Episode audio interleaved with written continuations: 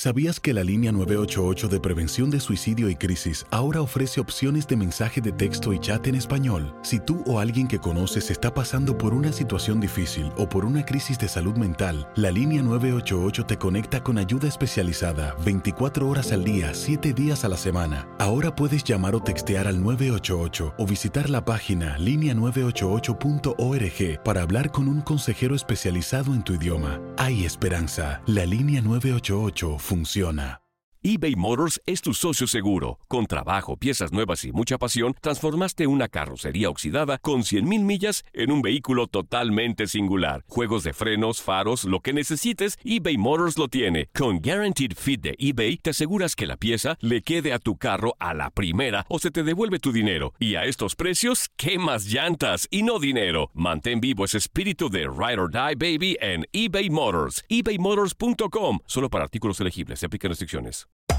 Hacer tequila, Don Julio, es como escribir una carta de amor a México. Beber tequila, Don Julio, es como declarar ese amor al mundo entero.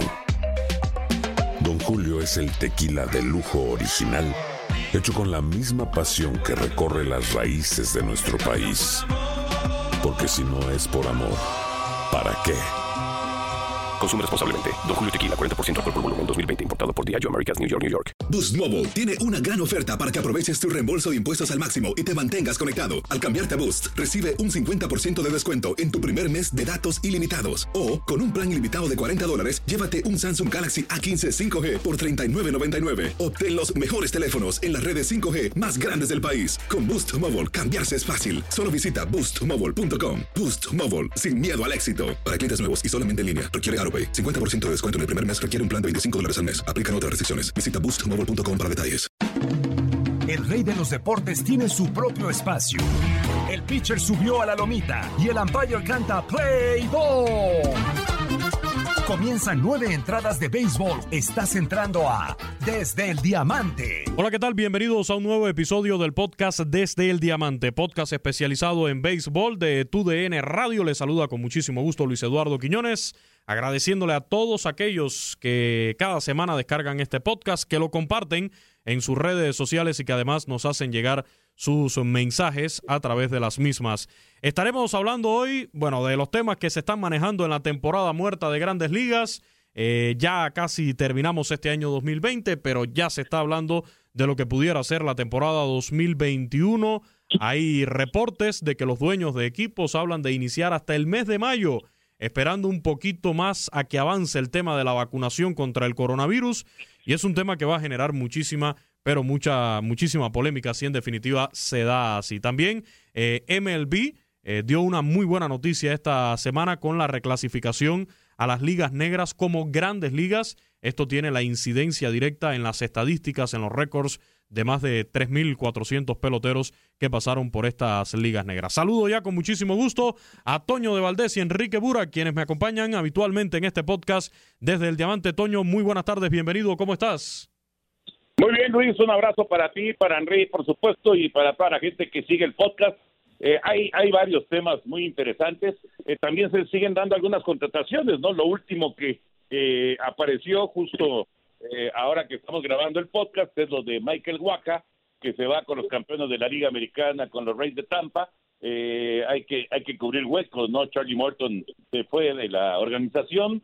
Dicen que Blake Snell también es muy probable que salga, así que Tampa pues se tiene que empezar a ver cómo cómo va a manejar su picheo abridor y Michael Waka, que claro, eh, es un pitcher que desgraciadamente ha batallado con las lesiones, pero cuando está sano pues es es un lanzador muy, muy interesante, ¿no? Así que lo último en cuanto a contrataciones.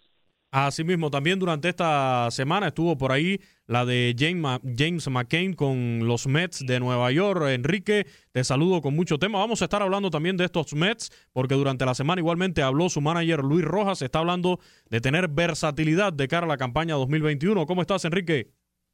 Muy bien, Luis Toño, ¿cómo están? Los saludo con muchísimo gusto. Eh, y bueno, también eh, platicar acerca de Corey Kluber, este pitcher que marcara toda una época en la segunda década de este nuevo milenio con los indios de Cleveland, que pasara a los Rangers de Texas la campaña anterior, pero que con ello lanzara una entrada, y eso fue nada más el 26 de julio. Ha tenido muchos problemas de lesiones, particularmente en el hombro. En los últimos dos años solamente ha tenido ocho aperturas y eh, se anuncia que va a tener, pues eh, vamos a llamar un camp para buscadores, para equipos de grandes ligas en enero próximo, para ver con qué conjunto se va. Así es, estaremos dando todo este repaso por lo que es ya a modo de cierre este año 2020 de las grandes ligas, esperando ya a que en el 2021, arrancando el mes de enero del 2021, tengamos mejores noticias de cara a la siguiente campaña. Y precisamente de este tema, eh, reportes indicaron recientemente que los dueños de equipos estarían valorando iniciar la temporada hasta el mes de mayo, retrasar el inicio de esta temporada hasta el mes de mayo. ¿Cuál es el objetivo? Esperar a que avance aún más esta vacunación contra el coronavirus que ya empezó en Estados Unidos, al igual que en otras partes del mundo, le permita tener vacunados a los peloteros, a miembros de la liga que participan, por supuesto, y de cada una de las organizaciones en los juegos de, de béisbol, pero también de que avance aún más de forma general en la población y que esto ayude al regreso de los fanáticos a los estadios. Toño, esto provocaría que además se juegue porque es la disposición también de que han mostrado los dueños de equipo a tener otra campaña recortada y ahí se vendría yo creo de nuevo la discusión con el sindicato de peloteros porque por supuesto sería otra vez eh, con salarios recortados. Exactamente, ahí está el meollo del asunto, el, tema principal que casi siempre ocurre, ¿no? Es el asunto económico. Los peloteros, la Asociación de Peloteros dice, nosotros queremos campaña completa y queremos sueldos completos. Eso es lo que van a pelear y es lo primero que, que, van a poner en la mesa. Eh, entiendo perfectamente cuál es la idea de los dueños y por supuesto que la intención de, de contar con aficionados para eh, desde el primer partido de la campaña pues es, es importantísimo y también eh, pues resultaría en el aspecto económico fundamental para poder tener eh, un inicio de recuperación, porque vaya que les pegó, como les pegó a los peloteros y como le ha pegado a todo el mundo, ¿no? Pero eh, sí está interesante el tema, porque por un lado va a ser eh, pues la intención de que arranque, de hecho ESPN ha anunciado ya su primer domingo por la noche para el 4 de abril, y pues esa es la intención de la Asociación de Jugadores, que arranque a principios de abril la temporada 2021. Los dueños piensan otra cosa, así que ya veremos en qué termina el asunto y, bueno, es uno de los temas que van a discutir, probablemente el principal.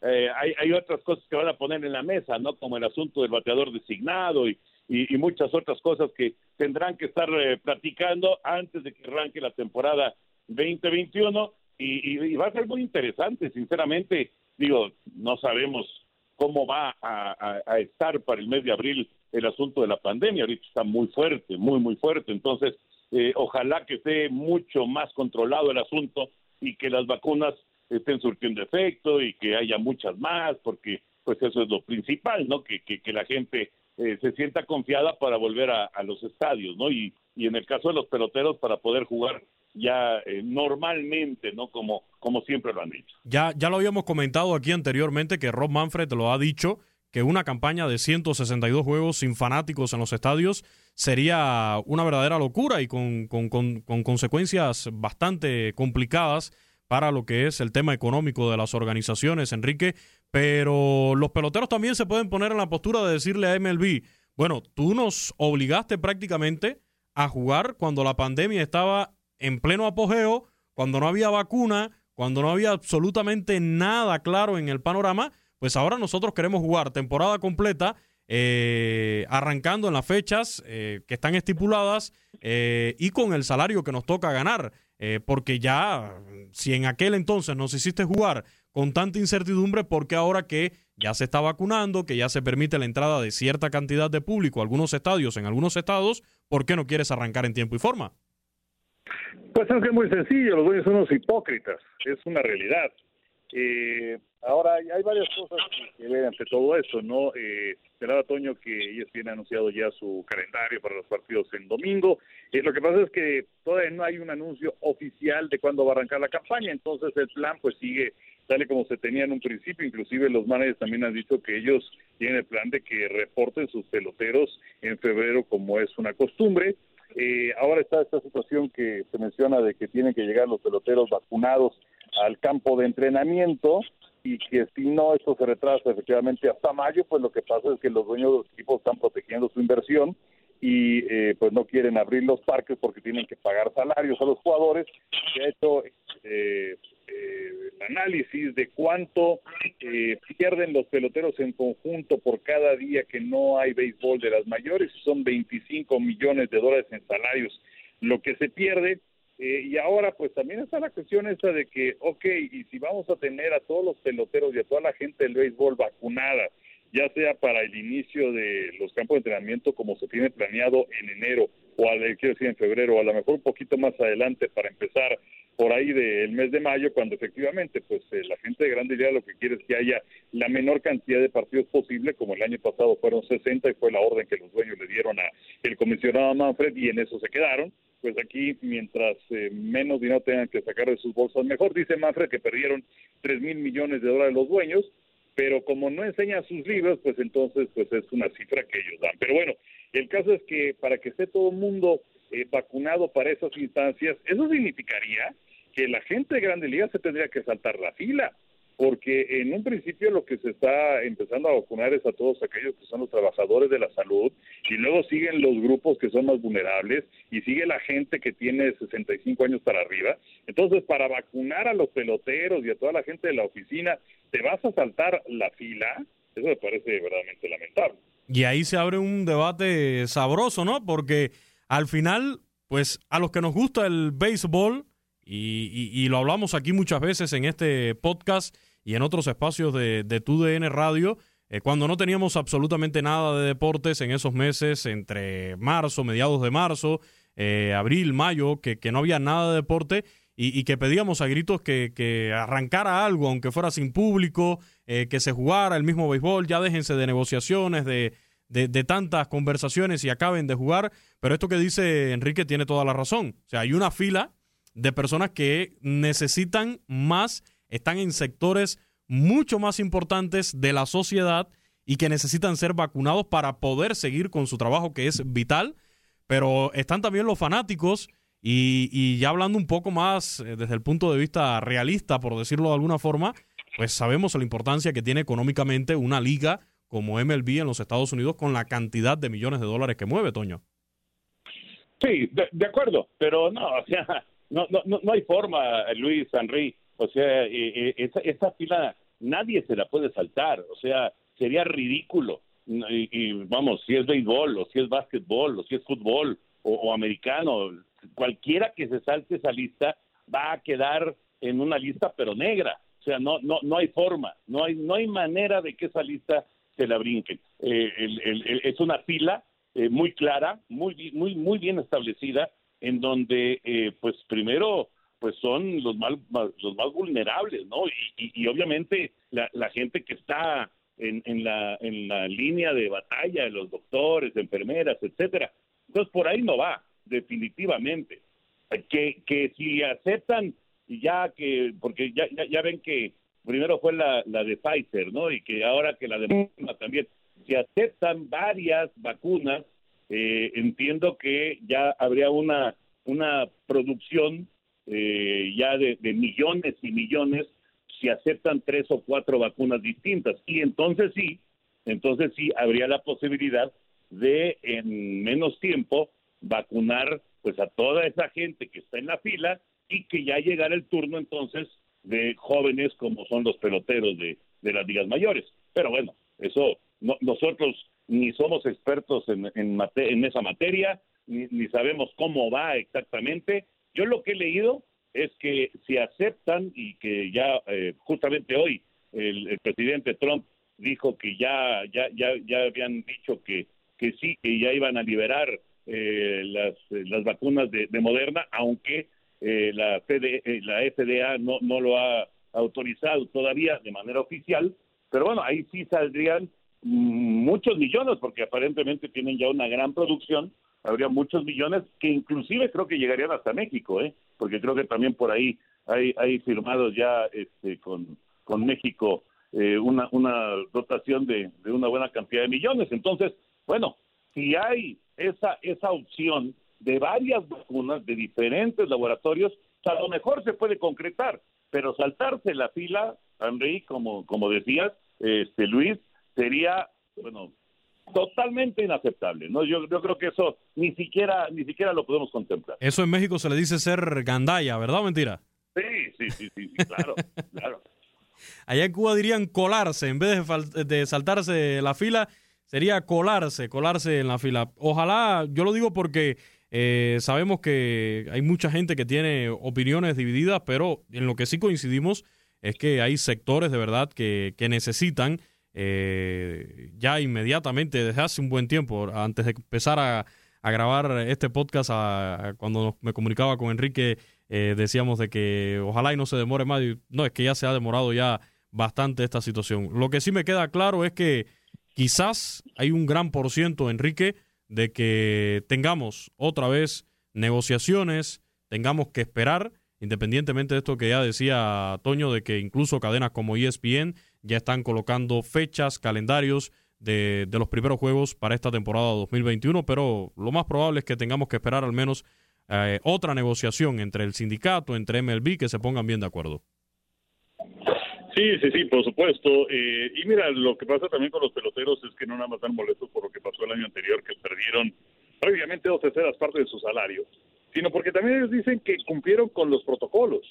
Eh, es cierto que se dio pues estos eh, casos de coronavirus con los Marlines y también por ahí bueno, Filadelfia y los Cardenales, pero la temporada prácticamente todos los equipos, salvo un par, jugaron sus 60 partidos. Entonces ellos dicen, bueno, si es que nosotros cumplimos con nuestros eh, protocolos y la campaña se pudo salvar, ¿por qué es que ahora nos están sacando esta idea de que tenemos que llegar vacunados todos al campo de entrenamiento eh, para poder iniciar la campaña que sea de 162 partidos? Evidentemente los dueños lo que quieren es ahorrarse un dinero y eh, pues sí, falta todavía por definir varias cuestiones, creo que va a pasar con el bateador designado, y no hay que olvidarlo, 2021 es el último año del contrato colectivo de trabajo, y para el 2022 las cosas van a estar muy feas.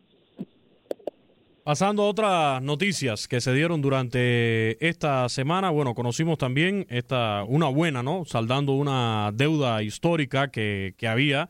Major League Baseball reclasificó oficialmente a las ligas negras como grandes ligas y de esta forma estará contando las estadísticas y récords de sus 3.400 jugadores como parte de la historia. Estamos hablando, según el comunicado, el propio comunicado de MLB Toño, de, que estaban corriendo una larga omisión en la historia del deporte. Así lo dijo, lo dejó claro este comunicado de, Grandes Ligas.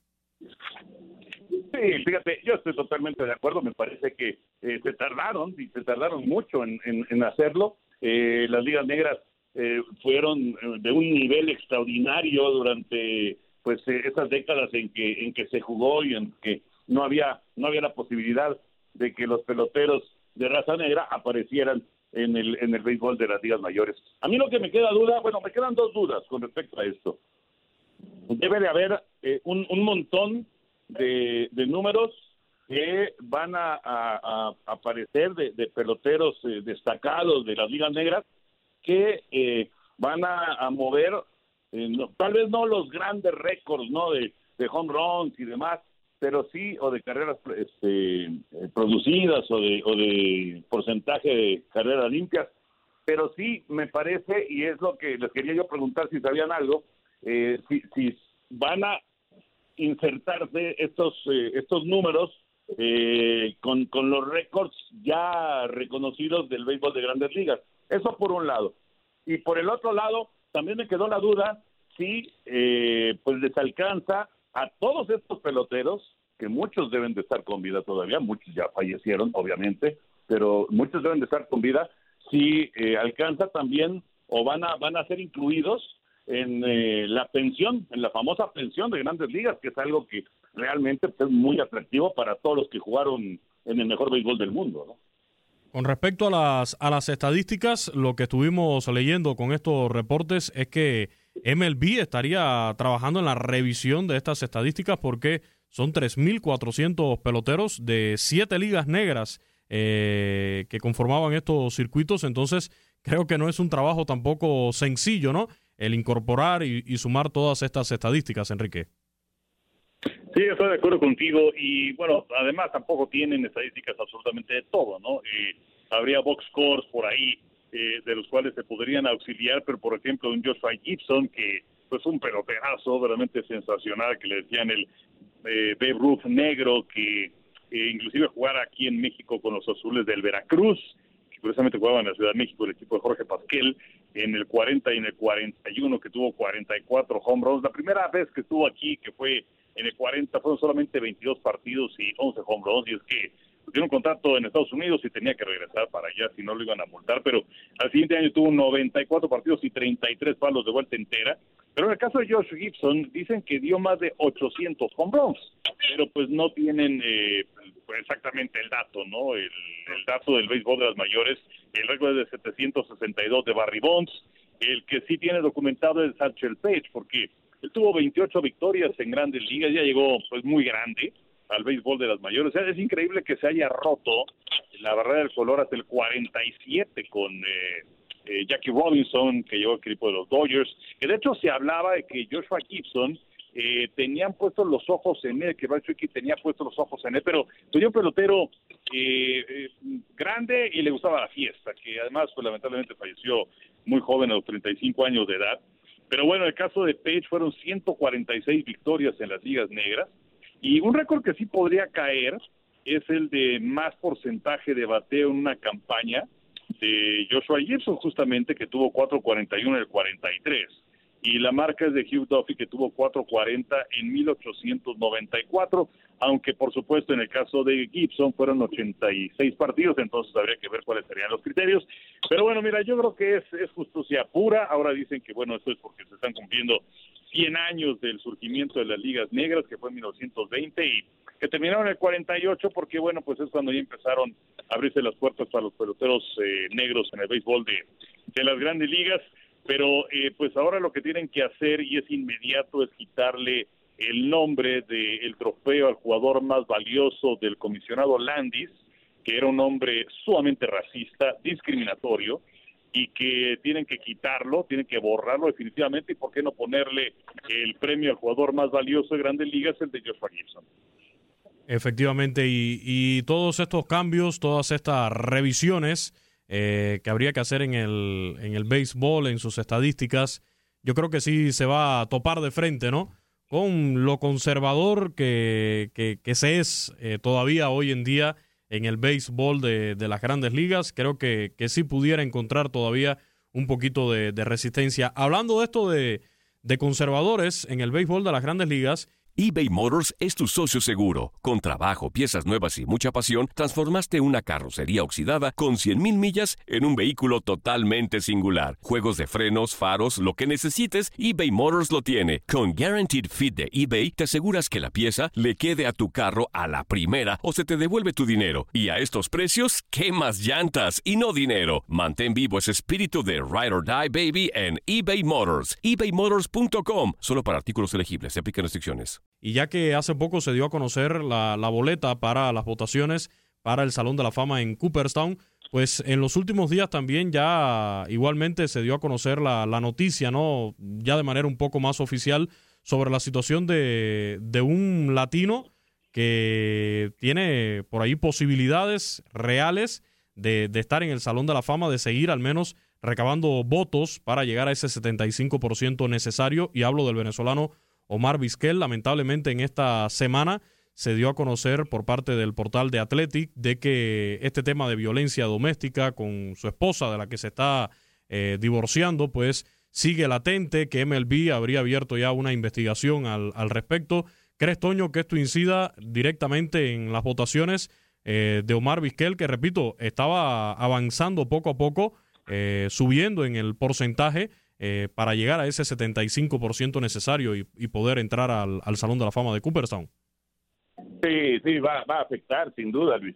Le va, le va a, dar pues eh, un, golpe muy severo a esas aspiraciones de, de Vizquel.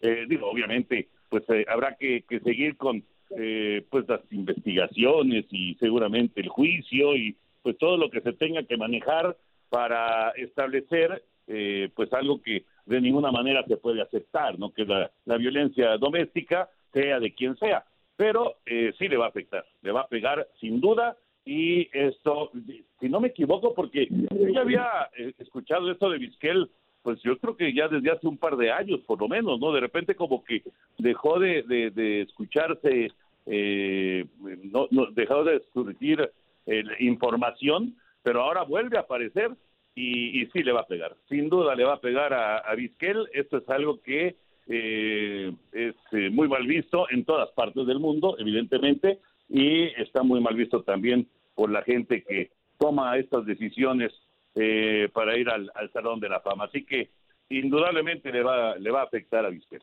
Sí, estamos hablando de, que ya Vizquel, como, como bien decía Astoño, tuvo un incidente en el año 2016, eh, cuando fue puesto incluso bajo custodia policial. Se habla también de otro incidente por allá por el año 2011. Eh, los números, sí, Enrique, son más que suficientes. Los números y lo que hizo Omar Vizquel durante sus 24 temporadas en el béisbol de, las grandes ligas, eh, además ganando 11 guantes de oro, creo que eh, son más que suficientes ¿no? para hablar de una carrera de, de, un futuro salón de la fama. Iba, repito, poco a poco subiendo en este tema de las votaciones, pero sabemos que este tipo de situaciones extradeportivas no, no se perdona por parte de la Asociación de Escritores del Béisbol de Norteamérica.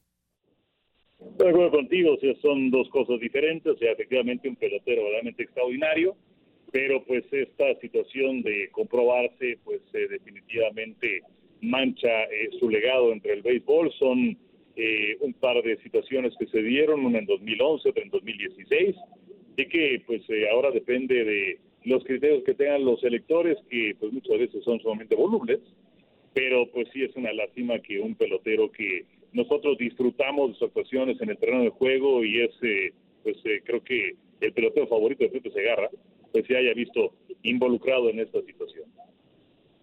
Lamentable, pero bueno, son cosas que, que suceden también, son seres humanos. Eh, yo escuché por ahí hace poco, con el tema también que, que se dio igual del cubano Randy Arozarena, su llegada a México, se dio una situación allí con su ex esposa y, su hija. Eh, y, bueno, siempre hemos escuchado por ahí también una frase de, nunca endiosar ¿no? a este tipo de, personalidades, ya sean artistas, músicos, deportistas, políticos, porque al final son seres humanos que cometen los mismos errores que podemos cometer cualquiera de nosotros en nuestras vidas personales. Y ahora sí, hablando de, contrataciones, ya para ir finalizando este podcast, lo que se está manejando en las últimas horas en el béisbol de las grandes ligas, ya mencionaban eh, el tema de Michael Waka, llegando entonces a un acuerdo con los Rays de Tampa Bay. Mencionaba yo hace un rato también a James McCain con los Mets de Nueva York. Y bueno, este tema de los Mets que escuchaba declaraciones en conferencia, en una teleconferencia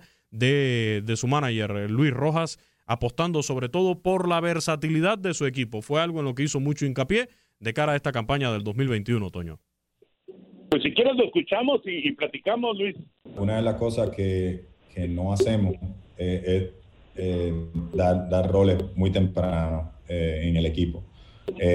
si los muchachos se preparan para jugar las posiciones, pero de la forma que nosotros vamos a usar el, equipo estratégicamente o de la forma que vamos a mover los muchachos de posición a posición o de la forma que le decimos a ellos que se preparen esta temporada muerta para expandir su versatilidad.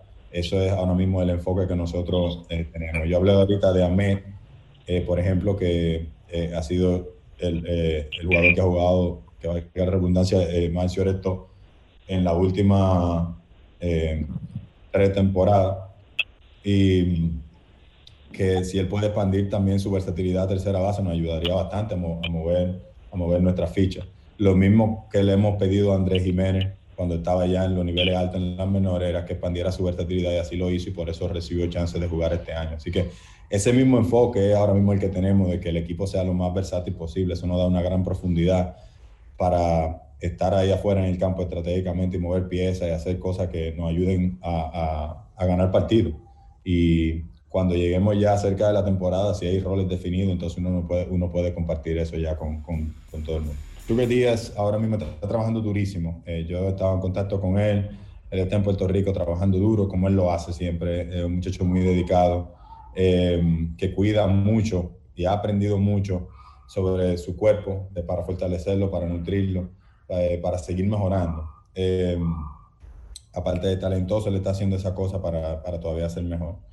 Así que eh, ese es el enfoque ahora mismo. Yo pienso que los roles para el año que viene de tirar séptimo, octavo, noveno inning, eh, todavía no puedo eh, decir en ninguna decisión sobre eso. Sí, Edwin era en un momento el stopper de nosotros. Él estaba tirando en la novena entrada. Él sí llegó a tirar el séptimo y llegó a tirar el octavo cuando Cel Lugo estaba en el bullpen y estaba funcionando para nosotros como cerrador también. O sea, teníamos dos cerradores. Y sí yo puedo decirte que Edwin Díaz sería uno, uno de esos. Ahí está parte de lo que dijo Luis Rojas, el manager de los Mets. Y bueno, refiriéndose tanto a la versatilidad, ya sabemos en los jugadores de posición, como lo escuchábamos, pero también en cuanto al bullpen, el picheo, con el caso específico del puertorriqueño Edwin Sugar Díaz, que recordarán aquella campaña con los marineros de Seattle fenomenal. Eh, yo creo que en los Mets yo esperaba muchísimo más de él, aunque, bueno, también hay que decir que, este equipo de los Mets ha decepcionado en todos los sentidos en las últimas temporadas.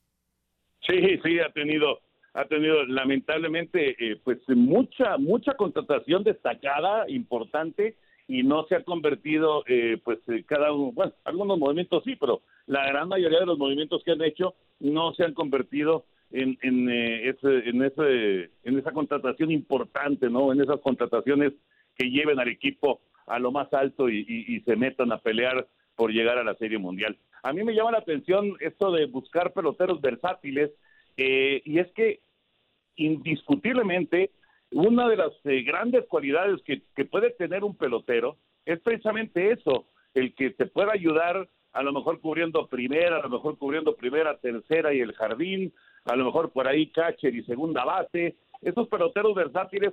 Yo me acuerdo perfecto de Benjamín Gil, ahora manager de los tomateros de Culiacán. Yo creo que Benjamín es eh, pues el, el, ejemplo de, pero perfecto de lo que es un pelotero versátil, ¿no? Y eso le ayudó a llegar a, a grandes ligas, establecerse en grandes ligas e inclusive ganar una serie mundial con los Serafines, porque él, él eh, eh, pues lo mismo te cubría cualquier posición en el cuadro, te jugaba todos los jardines, realmente era un, pelotero eh, que, que te podía ocupar, no sé, seis posiciones distintas, ¿no? Entonces, eh, es, es muy importante tener ese tipo de peloteros y es lo que está buscando Rojas ahora con los Mets. ¿no? Y creo que al final lo que vale hoy en día en el béisbol, vemos el ejemplo de lo hecho por un equipo como los Reyes de Tampa Bay, Enrique, a dónde llegan sin esas grandes, o a dónde llegaron sin esas grandes contrataciones, sin abrir tanto la chequera y, y al final buscar peloteros que te produzcan carrera, que, que te aporten y que lo puedas eh, mover. Eh, tal y como decía Toño en un momento determinado, en dependencia de las necesidades que tengas dentro del equipo. Pues sí, es donde viene la cuestión de los analíticos y de la sabermetría y todo esto, y que pues si se da un justo medio, pues entonces yo creo que estaría muy bien. Es algo que pues lo sabemos empezó a implementar Billy Bean con los Atléticos de Oakland y eh, contrataba a jugadores que para muchos eran desechos, pero que pues en realidad era gente que cumplía con una función, aunque pues también sabemos que la raya de Tampa eh, todavía se sigue preguntando el manager Kevin Cassius que debió haber sacado o no a Blake Snell en el juego número 6 de la Serie Mundial. Pero eh, pues eh, quiero nada más conectar esto, eh, hablando acerca de los analíticos y la sabermetría, con eh, la plática que tuvo con los reporteros Don Mattingly, el manager de los Marlins de Miami, que tuvo una campaña sensacional. Bueno, ya sabemos que tú sigues mucho estos eh, Mar, eh, Marlines, mi querido Luis. Hay que quedar bien, hay que quedar bien con nuestra audiencia ahí en Miami. no sé, pero no, no puede, puede ser un poquito más políticamente correcto. Pero bueno, el caso es que eh, eh, decía Mattingly, ¿no? Que sabemos que llegaron lejos, que llegaron a la segunda ronda de la postemporada, pero que lo eliminaron y que tuvo oportunidad de ver mucho béisbol, a diferencia de muchos otros, ¿no? Que los eliminan y se olvidan. Pero dice, pude ver mucho béisbol y en ocasiones era imposible de ver. Y eh, eso tiene que ver con lo que ha sucedido en donde dice, pues es que ahora el béisbol es base por bolas, ponche hombrón, base por bolas, ponche hombrón. Y tiene uh -huh. razón, y los números lo uh -huh. apoyan también, porque eh, esto, el que tengamos base por bolas ponche hombrón, ha crecido en un 7% en la última década y del total de las jugadas que se presentaron en la campaña del 2020, el 36% fueron base por bola, ponche o hombrón. Es la cifra más alta en la historia de grandes ligas, lo cual significa que no hay movimiento, no hay acción.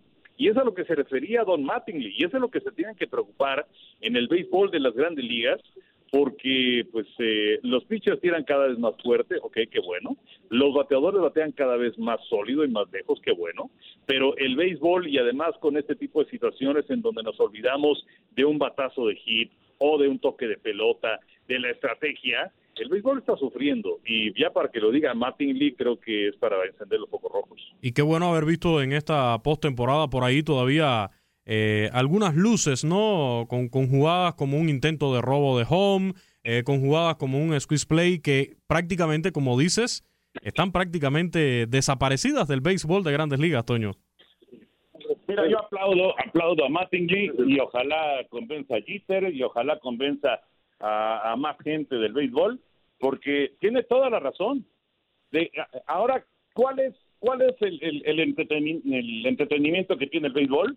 Ver si el pitcher logra con su velocidad superar a un tipo que ya sabemos, si le hace contacto la van a mandar del otro lado.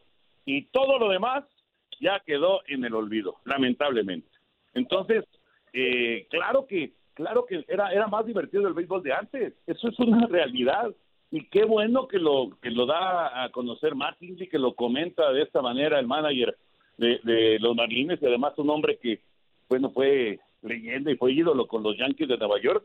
Ojalá que, que, tuviéramos ese ese regreso no al, al béisbol de otras épocas en donde era mucho más entretenido. Yo yo lo veo ahora con la Liga Mexicana del Pacífico. La verdad es que sigue habiendo toques de pelota sigue habiendo bateo y corrido es el béisbol latino, ¿no? Como el béisbol japonés o como el béisbol coreano, que también sigue teniendo pues ese toque especial. Pero el béisbol de los Estados Unidos indudablemente se ha convertido en lo que ya dijo Enrique, home run o ponche, a todo o nada, prácticamente con todos los bateadores. Así es. Y ahora que tocas eh, Liga Mexicana del Pacífico, Otoño, al momento que grabamos este podcast, se está jugando ya la segunda vuelta del calendario, liderando esta segunda vuelta los equipos de algodoneros de Guasave Naranjeros de Hermosillo, seguido ahí por los Charros de Jalisco. Así que va a estar interesante el, final de esta temporada.